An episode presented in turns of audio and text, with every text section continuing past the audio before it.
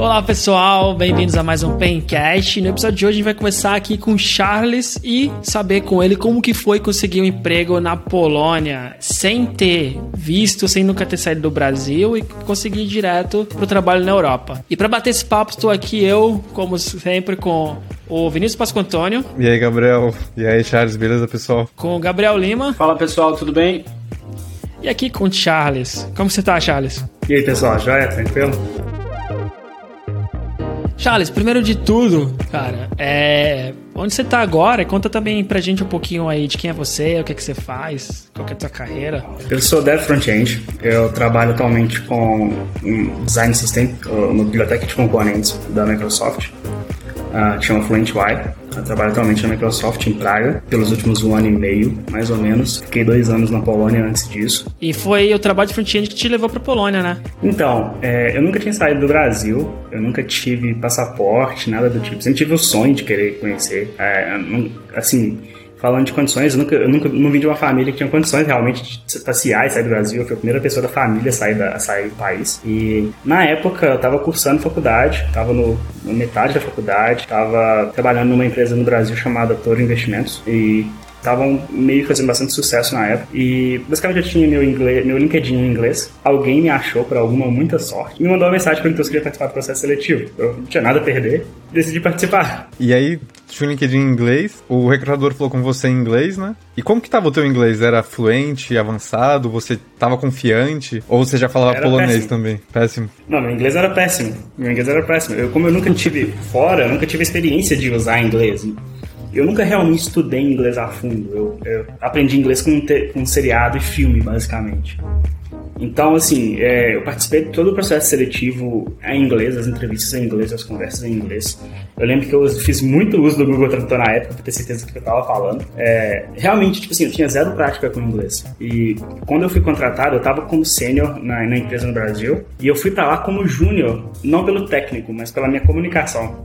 Nossa, deve ter sido muito difícil você entender principalmente as perguntas ali em inglês, né? Porque ainda dá pra você colocar no Google Tradutor as coisas que você quer falar e tal, mas deve ter tido alguns problemas do tipo, cara, eu não entendi exatamente essa pergunta aqui, pedi pra repetir umas mil vezes. Até que entender não foi a maior dificuldade. A maior dificuldade foi realmente conseguir falar eu tinha muito problema com pronúncia, porque entender, eu estava acostumado a ouvir filme e ouvir seriado o tempo inteiro, então isso me treinou, treinou o ouvido pelo menos. Mas o falar eu nunca treinei com ninguém, eu nunca tinha usado. Então, fazer eles me entenderem foi o maior desafio, realmente. Top, isso te ajudava um pouco, né? Você já conseguia, ah. pelo menos, compreender tudo que eles perguntavam ali, ou quase tudo. E, e, assim, depois de um tempo que eu estive lá, depois de uns seis meses, aí meu inglês melhorou assim 300%. Alguns companheiros de trabalho que trabalhavam da Inglaterra me deram um feedback, tipo, que eles literalmente não conseguiam entender o que eu estava falando no começo que, que, nos primeiros dois meses lá, eles não faziam ideia do que eu tava falando. Eles, tipo, fingiam que nem me ouvia durante a dele, porque não, não entendia o que eu tava falando. Interessante isso, mas qual que era a composição do teu time, assim? O pessoal, eles eram de lá da Polônia mesmo, a maioria deles, porque tu falou que tinha alguns ingleses, né? Eu diria assim, era 60% polonês, 20% é, brasileiro, tinha três, quatro brasileiros no time, e o resto ucraniano e uns dois, duas, três pessoas da, da Inglaterra. Queria voltar um pouco, porque eu, eu, também tive uma situação parecida com a tua, de conseguir um trabalho pelo LinkedIn. E como que foi o processo, a, a parte técnica, a entrevista? Porque provavelmente você tem entrevista com a RH, né, uma entrevista técnica. Como que foi para a Polônia? Você teve que fazer um projeto, teve que ter uma, um code interview? Eu, eu fui para uma empresa de outsourcing, tipo, terceirizado. Então, eu comecei trabalhando no banco como terceirizado. Então, talvez o processo teria sido diferente se tivesse ido direto para o banco. O meu processo foi basicamente assim.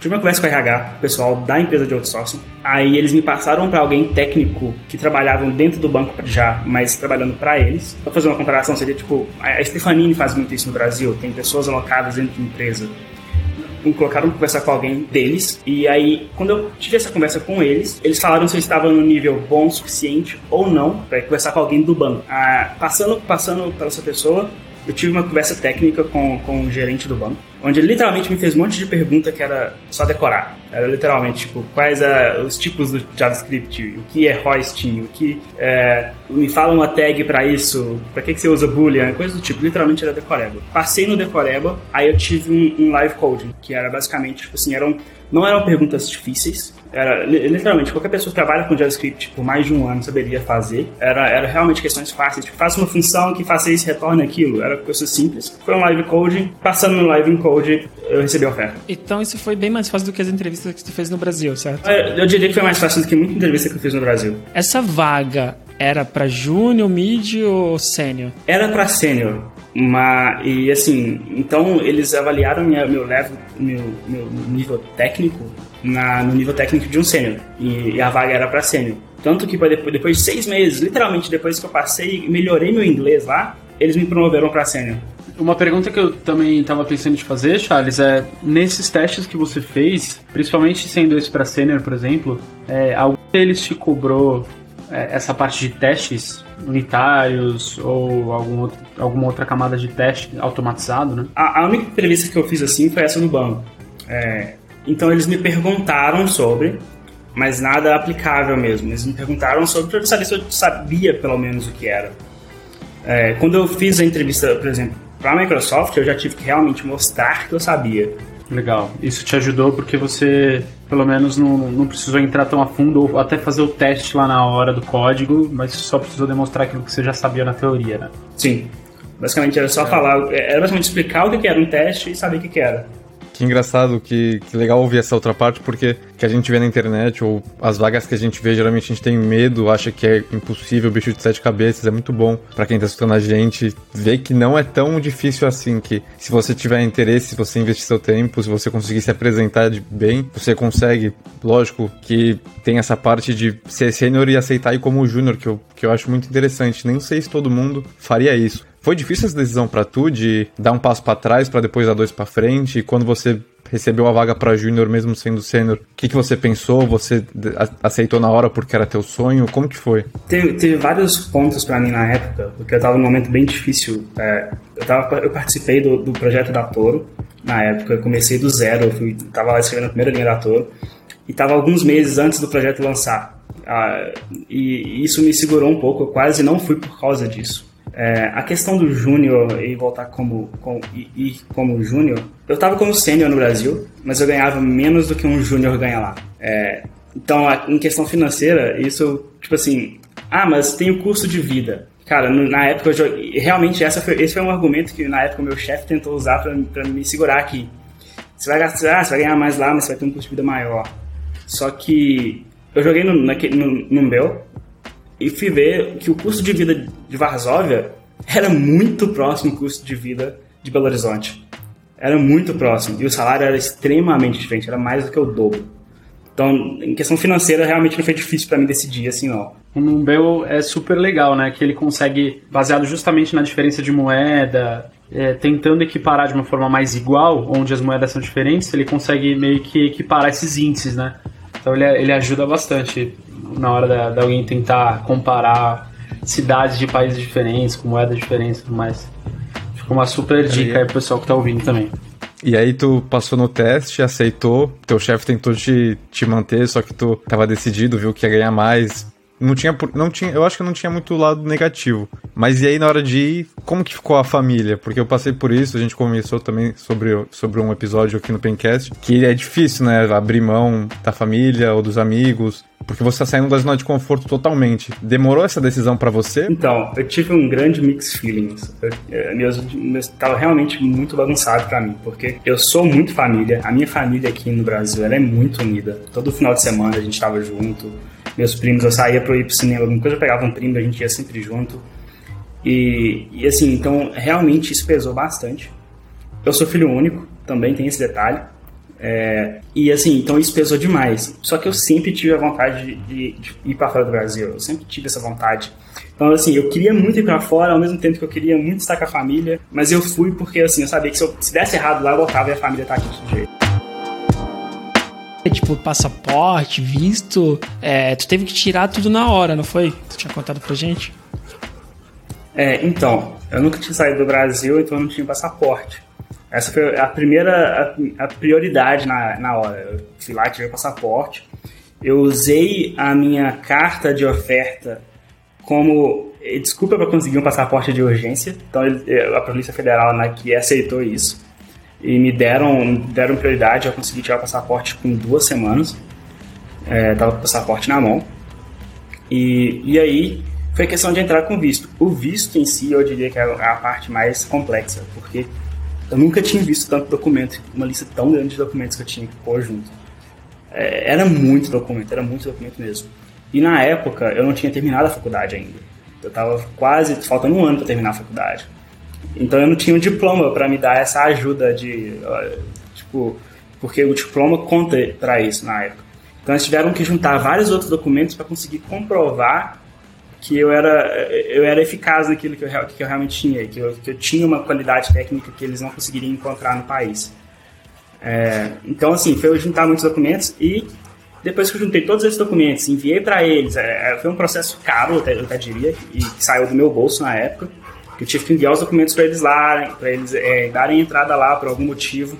Depois eles enviaram de volta para mim e tive que pegar esses documentos já aprovados pelo governo de lá, viajar para Curitiba, que é onde que era o, a embaixada deles, e, e lá que eu peguei o visto. Caramba, que, que demora, né? Quer dizer, parece que foi demorado, mas quanto tempo demorou isso tudo aí, todo esse processo? Então, de iniciar o visto, de eu, falar, de eu receber a oferta e falar sim, até eu pegar o visto na mão, foi cerca de oito meses. Oito meses, cara, que demora.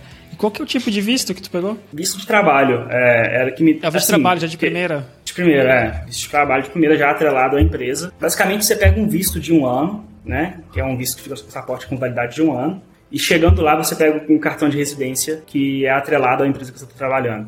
Tanto que eu troquei de empresa lá na Polônia mesmo, porque eu era terceirizado do banco e, e depois de um ano o banco me contratou como definitivo do banco mesmo. E isso foi uma troca de empresa. Eu deixei de ser funcionário da empresa terceirizada e passei a ser funcionário do banco.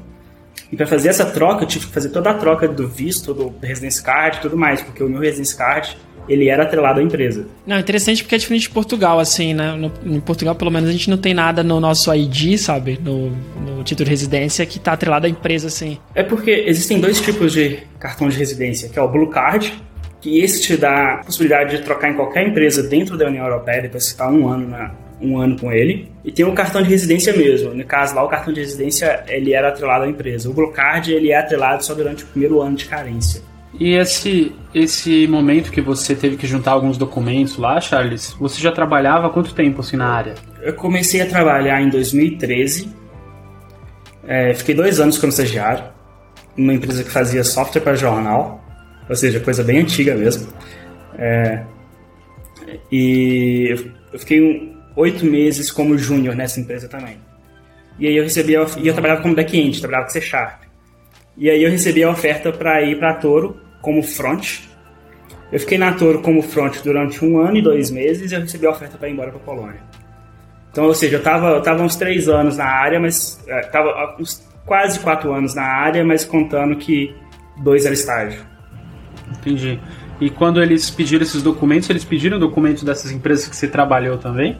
Porque eu pergunto isso porque geralmente ou eles pedem essa formação ou uma comprovação de que você trabalhou e que você tem experiência naquilo, né? Então. É. Eles pediram documentos comprovando tudo que eu tivesse, curso, curso, até curso que eu fizesse, que eu fiz online, que tinha certificado, qualquer coisa que eu pudesse comprovar que eu tivesse feito alguma coisa, ajudou bastante. Por exemplo, eu no começo de carreira eu fiz muita coisa ao mesmo tempo. É, eu fui eu trabalhava como estagiário, eu consegui estágio nos primeiros três meses da faculdade. Aí eu fui convidado para ser o Microsoft Student Partner, que era basicamente algo que a Microsoft me patrocinava para ir dar palestra em algumas faculdades ao redor de Minas Gerais. E eu fui monitor da PUC durante dois anos e meio, monitor de algoritmos de estudo de dados. Então, Legal. juntando esses, todos esses certificados, eu acho que foi o que contribuiu para conseguir comprovar que eu tinha alguma proficiência. Legal. É porque parece. Acho que é super legal até quem tá ouvindo poder ver essa história sua, porque de alguma forma. É, você não tinha um super tempo de trabalho ali, 5, 10 anos de trabalho para poder representar e justificar essa experiência. Mas eles queriam muito sua presença lá, eles deram jeito e no final você também tinha muita experiência pequena ali no começo que acabou sendo importante para você ir para lá, né? Então acho que vale de super experiência de, de que nem sempre é, se restringe só a, a, você ter muito tempo ali de experiência ou a formação, mas que dá para ter um, um, meio termo aí também, né? Dependendo da empresa, certo? Sim, é, eu tenho inclusive alguns outros amigos que foram para lá tendo dois anos de experiência só no mercado. É, esse amigo, esse amigo inclusive, ele fala que para você ir para fora você tem que saber o básico e saber inglês. é, que, que, não é tão difícil ir para fora assim, como todo mundo, como muita gente acha e fica com medo de tentar e conseguir. Só para saber, vocês, seus amigos, vocês têm cidadania europeia? Não, nada. Não, então, é muito legal ver isso, porque eu também não tenho, não precisa pessoal que tá querendo ir, que tá escutando. Assim, tem que pensar que o não você já tem. Então não custa nada você fazer o seu LinkedIn, aplicar para as vagas. Pelo menos você vai ganhar feedback do que as empresas querem. E é uma forma também de treinar, de ver o que você precisa melhorar. Cara, muito legal compartilhar. Eu não sabia disso, que tu foi sem faculdade ainda. Porque, que nem tu falou, para pegar esse visto, eles têm que provar pro governo que é um funcionário que não acha no país. E aí, para comprovar isso, geralmente faculdade, mas como não tem a faculdade, estágio, participação na faculdade, bem bem bacana, bem legal essa experiência. É, assim, eu juntei tudo que eu tinha, todas as experiências, eu consegui comprovar várias horas, ter feito muita coisa ao mesmo tempo, e isso valeu. Agora, eu tenho, eu conheço várias pessoas que realmente foram sem faculdade, eles conseguiram comprovar com o tempo de trabalho ou com o tempo de, de, de com outros projetos que eles tiveram. É, é, é realmente é, é estar ativo e como você disse é realmente ter a cara de pau é realmente ir atrás e não ter medo de tentar e aplicar e pode dar errado, você vai conseguir um não, você tenta na próxima. Mas tu estava procurando, cara, ou foi por acaso? Porque tu contou que era muito apegado à família, né? Então não me parece que tu estava procurando vaga. Nessa época, eu não estava procurando vaga nem no Brasil, nem fora. Não estava procurando vaga nenhuma. Eu estava bem satisfeito na Toro e eu estava com um projeto que eu queria ver eles surgindo e vivendo. Eu, realmente recebi a oferta no LinkedIn, a proposta de participar do processo seletivo, e eu não quis deixar passar a oportunidade, eu não sabia quando ia ter uma oportunidade de novo daquela.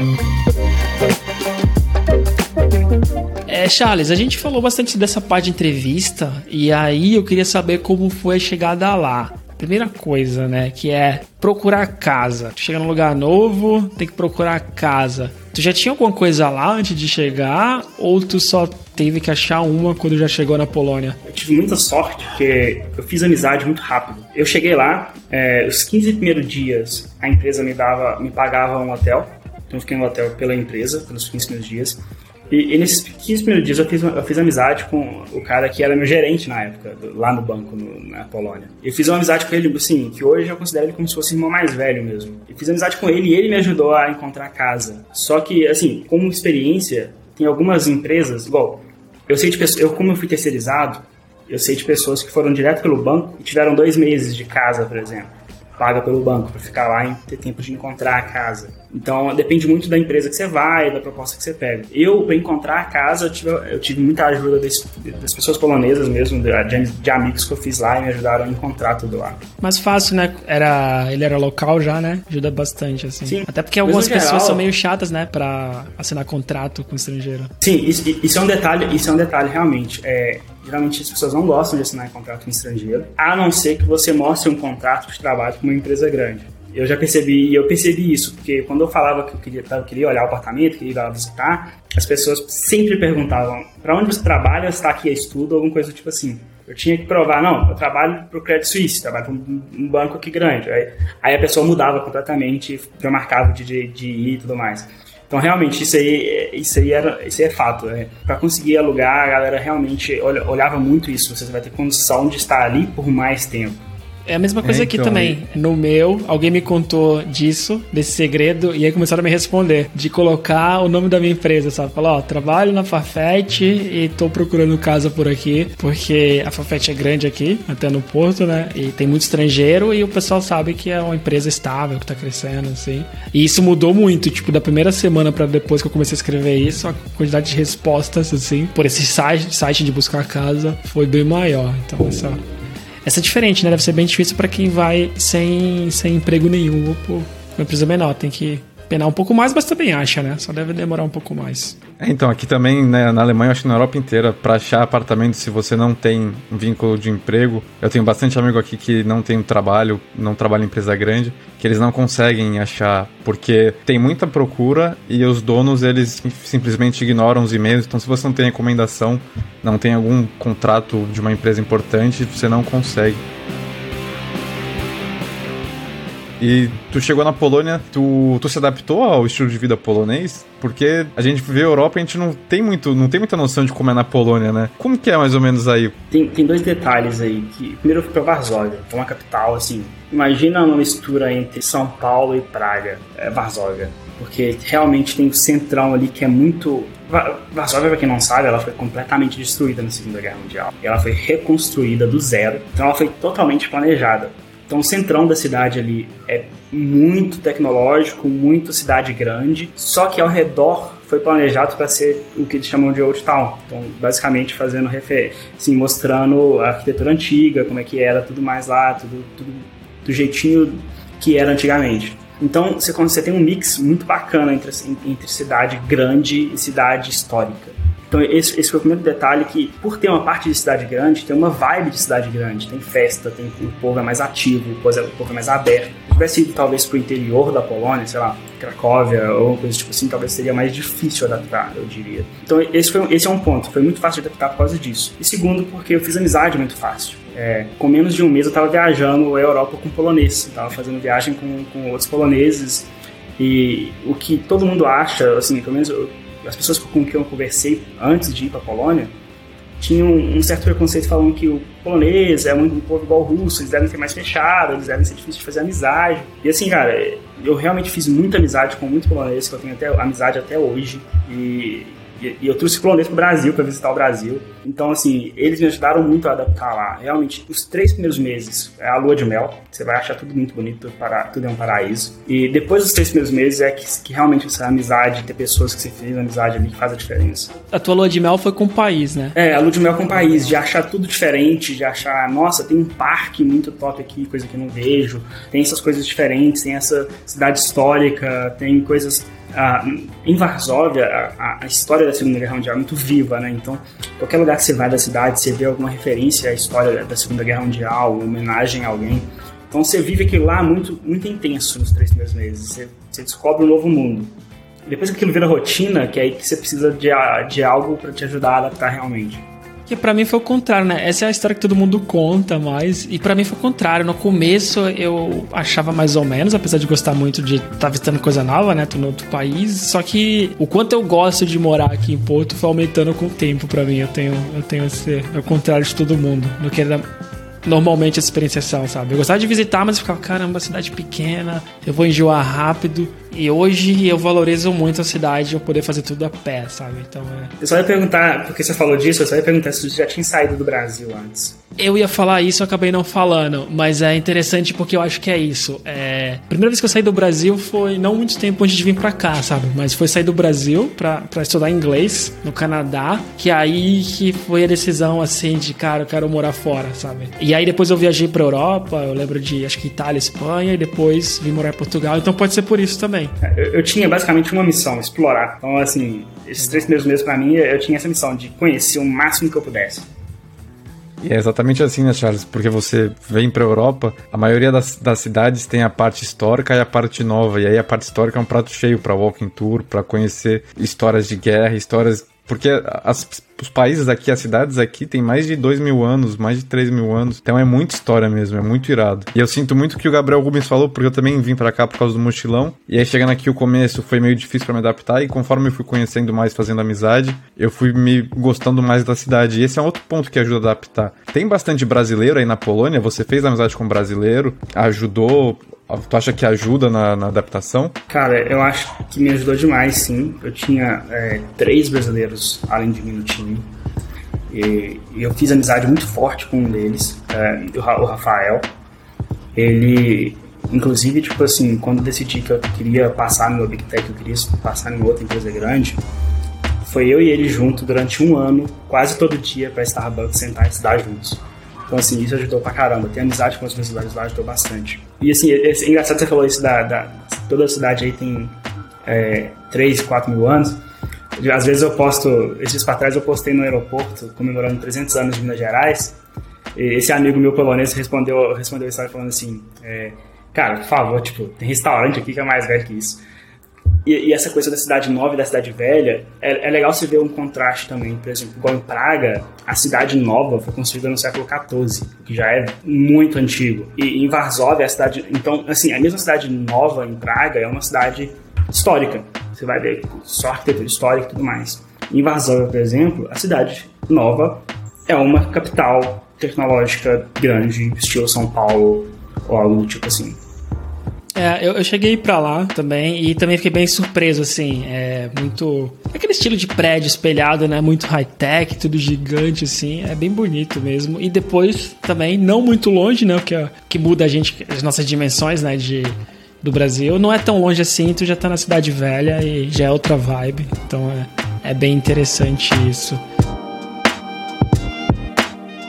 E ainda falando das amizades, assim, tu falou que teve três, esses três amigos brasileiros, mas tu falou que fez amizade com teu chefe também muito forte.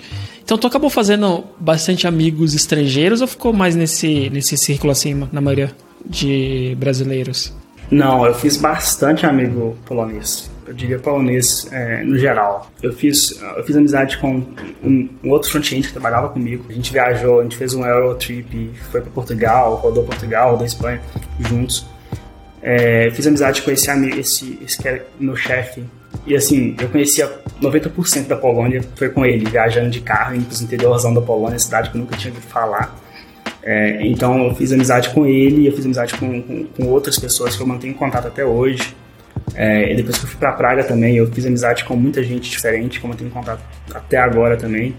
Então assim, é, eu fiz amizade com talvez mais pessoas estrangeiras, até porque tinha mais pessoas estrangeiras que faziam amizade com do que os brasileiros. Mas os estrangeiros, assim, maioria polonês, certo? Porque eu sei que tem bastante ucraniano lá também, né? Trabalhando, principalmente em tecnologia. E quais eram os países, assim, que tu conhecia mais, gente?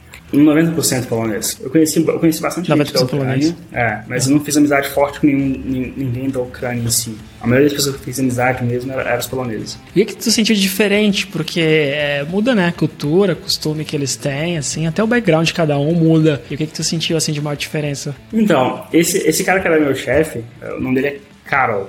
É, que se fosse ler em português seria Carol. A gente até zoava ele bastante por causa disso. É... Ele é o polonês mais brasileiro que eu já conheci. Ele é um polonês que fazia, ficava fazendo piadinha, ficava fazendo brincadeira, ficava é, bem. sentia vibe, essa vibe que o brasileiro tem de, de fazer amizade rápida, de fazer piadinha, de brincar, de, de chamar para tomar um café ou de fazer amizade, de fazer essas coisas assim juntos. Mas no geral, sim, no geral eles são mais, eles são mais assim, mais afastados, eles têm os, os hábitos dele. É, teve muita coisa que tive que acostumar. É, essa coisa de manter mais a distância, de não fazer de não ter muito contato físico, de é, eles são extremamente organizados, extremamente metódicos, então tudo tem que fazer as coisas certinhas. É, assim, então tinha muitos hábitos e coisas do tipo, mas não foi nada extremamente difícil de acostumar. Eu acho que talvez a coisa mais, o choque maior, a coisa mais difícil de acostumar para mim, sei lá, foi a comida. É isso que eu ia falar. É isso que eu ia, porque tu falou de tomar café e aí eu já ia perguntar. Mas o que que tu viu aí de diferente? Porque tu ficou lá um tempo, né? Então tu tem que ter experimentado. A comida típica, mais famosa da Polônia é o pierogi. É tipo um pastel. Imagina a massa do nhoque, um pouco mais crua, e vira um pastel recheado de alguma coisa ali, tipo, sei lá, carne de porco e cebola. Ou, ou algo do tipo assim. Esse é, esse é o prato famoso da Polônia, o pierogi. Só que eles têm coisas estranhas, tipo sopa de sangue de ganso e, e, outras coisas desse tipo assim. E no geral, o principal deles é batata e, e, carne de porco. Nunca fui muito fã de carne de porco. Então eu acabava, eu acabava indo porque eu conhecia, que, é, que era mais próximo que eu conhecia, que era hambúrguer, na, hambúrguer no almoço e pizza na janta. É, não, eu te entendo. Cara, eu passei igual, igualzinho que tu passou aqui, aqui na Alemanha também é, é igualzinho, é carne de porco e batata. Eu acho que deve ser pela, pela localização também, deve ter alguma influência. Só que eu tive que aprender a cozinhar, porque eu falei isso no, no episódio que a gente falou sobre adaptação e a comida realmente, arroz e feijão. Eu não achei ainda na, na Europa algum prato que, que seja parecido. E tu teve que se adaptar em alguma coisa também no trabalho? Porque assim, na, na Alemanha, pelo menos, o pessoal é bem mais direto. E aí foi um choque que eu tive. Poloneses, o jeito que eles trabalham, a cultura é muito diferente do brasileiro? Tem, tem alguns, alguns mitos e algumas visões que eu tinha antes de ir embora, por exemplo. É, por exemplo, antes de eu ir pra fora, eu, eu, imagine, eu tinha uma visão de assim, poxa, a galera que trabalha lá fora, ele, sei lá, os cara, o cara vai no banheiro, ele abre 3PR eu tinha essa visão de que, sei lá, só tinha ninja lá e tal. Então você chega lá você vê que não, são pessoas tão boas quanto os desenvolvedores que tem aqui e não, não muda muito isso, não, é, não tem ninguém extremamente gênio nem nada do tipo. São pessoas comuns, desenvolvedores comuns, igual você vai encontrar aqui nas empresas no BR. Então esse foi o primeiro mito que quebrou para mim. A segunda coisa, assim, é a questão do, do, do, balanço entre vida social e trabalho. Chegou um momento lá que o meu, o meu chefe falou assim, cara, você tem que aprender a desacelerar.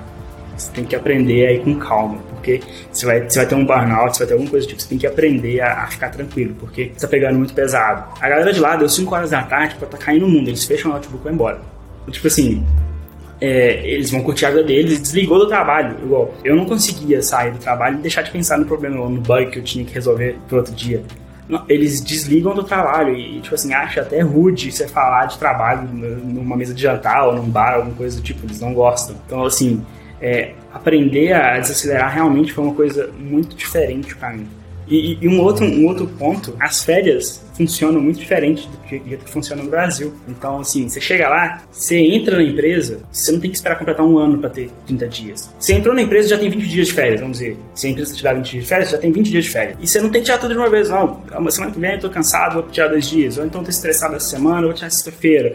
Você combina com seu chefe, geralmente eu nunca tive problema de não conseguir aprovação nem nada. Você falou, quero agendar para tal dia, quero tirar uma semana, quero tirar duas semanas. Então isso, isso foi bem legal. Então, quando eu completei três meses, quatro meses lá, sem pegar nenhuma folga, sem pegar nenhum dia de folga, meu, foi, foi aí que meu chefe teve essa conversa comigo. Falou assim, cara, você tem que desacelerar, tira uns dias pra você ir curtir, tira uns dias pra você viajar. É, coisa que eu acho que eu nunca ouviria numa empresa no BR. E é muito melhor, né? De tu fala, pensar assim, tu olha, tu pensa em algum voo, ou tu vê algum. Tu tem alguns ônibus aqui muito barato também, né? Tu pensa e fala, ó, só avisa, ó, daqui a duas semanas vou tirar um, dois dias, né? Então tu pega o fim de semana. É, quando eu tava no Brasil eu, eu ouvi falar sobre isso, para mim não fazia sentido, porque eu pensava, pô, férias tu tem que tirar duas semanas para desligar, né? E hoje, em Portugal, pelo menos, tu é obrigado a tirar 10 dias seguidos, né? Acho que são 22, mas 10 tem que ser seguidos. Se eu pudesse, eu não tiraria nenhum seguido, sabe? Só uma semana, que são sempre cinco dias, tentando pegar algum dia com feriado ainda. Quase sempre esses 10 dias para mim fica pro final do ano, porque eu não quero, assim, eu acho bem mais legal dividir várias viagens, viagens pequenas, né? Porque o custo de hospedagem é mais caro, normalmente é maior do que o custo do, do avião, né? Então, tipo, para ficar pouco tempo, conseguir aproveitar melhor, avião barato. Então, é, essa, essa para mim também é legal tu falar, porque foi uma grande mudança que. É, eu tive essa experiência e uma coisa que eu esqueci de comentar é a questão da pressão também. Eu tava, eu tava, eu tava vindo de uma fintech que tava no processo de, de lançar um produto novo. Então, eu tava realmente num, num momento de muita pressão na empresa. Então, e o que eu faria de comparação é, sei lá, uma, uma tarefa que eu teria, sei lá, duas horas para fazer aqui numa empresa no, no, Brasil, pelo menos nas experiências que eu tive, lá eles te davam um dia, ou alguma coisa tipo assim, porque eles queriam que você fizesse a parada bem pensada, que você deixasse todo o tempo certinho, que você documentasse, que você não fizesse nada mal feito, que você testasse direito. Então, realmente, eu senti essa diferença de pressão também. Tipo, uma tarefa que deveria, poderia ser feita em duas horas, eles queriam que você fizesse ela bem feita, todas as etapas bem certinhas. Só outra coisa também que tu falou de cultura, e aí eu lembrei que no episódio, a gente tem um episódio com o Lávio Fidelis, que ele tá no Canadá, né, trabalhando na Ubisoft. Ele tava contando também que uma das coisas que ele teve que aprender, tu chegou a comentar sobre esse de, não foi bem a palavra que tu usou, mas sobre o espaço pessoal, né? Aí ele falou assim, cara, eu tinha mania de falar tocando, sabe? E aí ele falou, ele conta assim, que às vezes o cara olhava pra ele e falava, cara, que você tá me batendo, que você tá me tocando, sabe? E ele falou que esse foi uma das coisas que ele teve que se adaptar, porque o... Acho que é muito disso, né? O espaço pessoal muda muito, assim. É... Eu acho que eu senti um pouco menos isso, porque eu tô em Portugal, né? Do que normalmente quando eu falo com as pessoas. Mas o espaço pessoal, assim, eu não acho que muda tanto, né? Pelo menos para mim eu não senti muita diferença. Mas já pra ti, né? Na Polônia, eu acho que certeza tu sentiu que tinha que tomar mais cuidado, né? Com, tipo, quanto perto tu fala com as pessoas, é, de sentar um pouco mais distante. Sim, assim, lá realmente parece que as pessoas têm desenhado, tem na mente dela um círculo onde que é o espaço pessoal dela, que você não deve invadir aquele espaço, não sei, você seja muito convidado para fazer isso. Então você sente até mesmo estar na fila da cafeteria, você sente que as pessoas não querem que você fique próximo dela na fila, você não quer que você fique atrás dela muito próximo, ela quer que você fique uma distância certa, porque é o espaço pessoal dela, entendeu? Então eu sou polonês na fila, mano, porque eu também me irrita bastante quando eu tô sentindo alguém respirando nas minhas costas, assim, ainda mais agora com eu fico muito irritado com isso. Tu chegou até aquele, aquela situação constrangedora de cumprimentar alguém, não saber se tem que dar a mão, dar um abraço, que fica Passou de, aconteceu direto aqui na Alemanha. Dá um bug, você não sabe o que tem que fazer. Você não sabe se dá a mão, se dá um abraço, se dá um beijo no rosto, você não dá, você faz isso, você não faz. É... Então, assim, basicamente o que eu fazia era eu esperava pra ver a reação que a pessoa ia fazer. E eu só respondia a mesma coisa que a pessoa tava fazendo. E Charles, é, dois anos de Polônia, né? Uhum. Tu acha que valeu a pena isso? Porque lá no começo tu tava contando que foi. que ficou um pouco preocupado, que tu é apegado à família. E uma mudança gigante, né? No final, valeu a pena? Pensa em voltar pro Brasil? Eu até penso em voltar pro Brasil, muito por causa da família ainda, uhum. mas é uma experiência que muda você completamente, muda a sua visão de mundo, muda quem você é, completamente valeu a pena. Eh, você cresce muito pessoalmente, você cresce muito profissionalmente, mas provavelmente você cresce mais pessoalmente como pessoa, como sua visão de mundo, é, como você lida com problemas, como você entende as coisas ao seu redor, como você entende o que as pessoas são e como é que é culturas diferentes, como é que pessoas são diferentes realmente. Então, assim, é, é uma experiência que eu diria que qualquer pessoa deveria, todo mundo deveria passar por isso, pelo menos por um tempo na vida. Não necessariamente todo mundo deveria morar fora, mas todo mundo deveria ter essa experiência de de enfrentar um mundo sozinho e, e, e, ver como é que é e crescer com isso. Pelo balanço que tu faz, qual tu acha que foi a maior mudança que tu teve? De quando tu saiu do Brasil, passou esses dois anos na Polônia, depois em Praga agora. O que, que mais mudou em você que tu acha? Eu acho que a primeira coisa hoje eu não tenho medo de pegar mais desafios, tipo, hoje eu não teria medo de enfrentar nada do, sei lá, de pegar uma empresa e, e ir para uma